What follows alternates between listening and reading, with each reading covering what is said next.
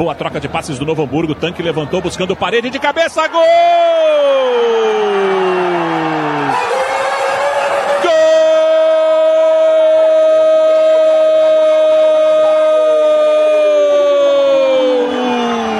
do Novo Hamburgo. Luan Parede. Grandalhão. Foi no terceiro andar. A zaga do Inter não marcou. Antony nada pôde fazer.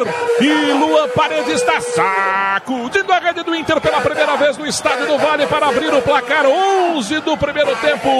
1 a 0 Novo Hamburgo, Felipe Duarte. O Novo Hamburgo do técnico Edinho Rosa estava formatado para defender. Deixava o Inter, até observava o Inter trocar passes. Mas numa roubada de bola, espetada pelo lado direito, bom, aí Luan Parede corre para a área. Vitão e Mercado viram o centroavante se posicionar e até fizeram menção de correr para marcar o centroavante. Mas o apelido do cidadão é Parede.